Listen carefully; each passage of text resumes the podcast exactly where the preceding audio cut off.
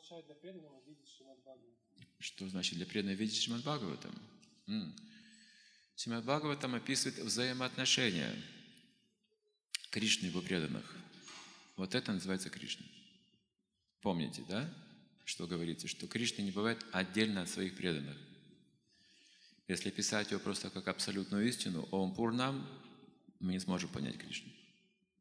Он еще выше этого. Он как бы источник даже Бога, даже понятие Бога, он еще выше над этим. Кришну не считают Богом. Его преданно относятся к нему как к другу, как к сыну и так далее.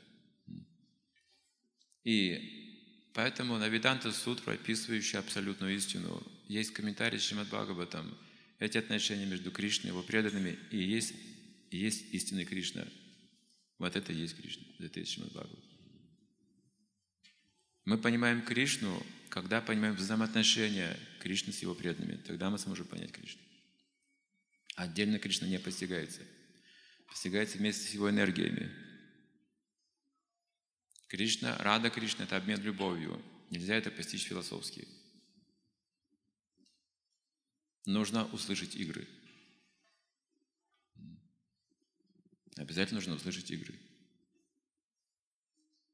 Тогда мы сможем познать Кришну.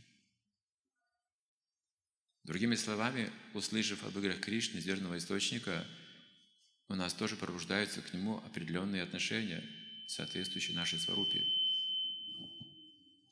Именно услышав. Если мы не услышим об играх Кришны, мы не пробудим себя, свои отношения, не познаем. Это происходит естественно, когда мы слушаем о Вриндаване или Двараке, где Кришна присутствует, как он общается с своими преданными. Это происходит естественно. В свое время пробуждается сильное желание служить Кришне каким-то определенным образом. Кто-то из вечных спутников начинает сильно вдохновлять своим служением. И мы становимся его нугами, анугами. Рупануга, Рагатмика называется. Следуем его примеру. Так пробуждается наша индивидуальность.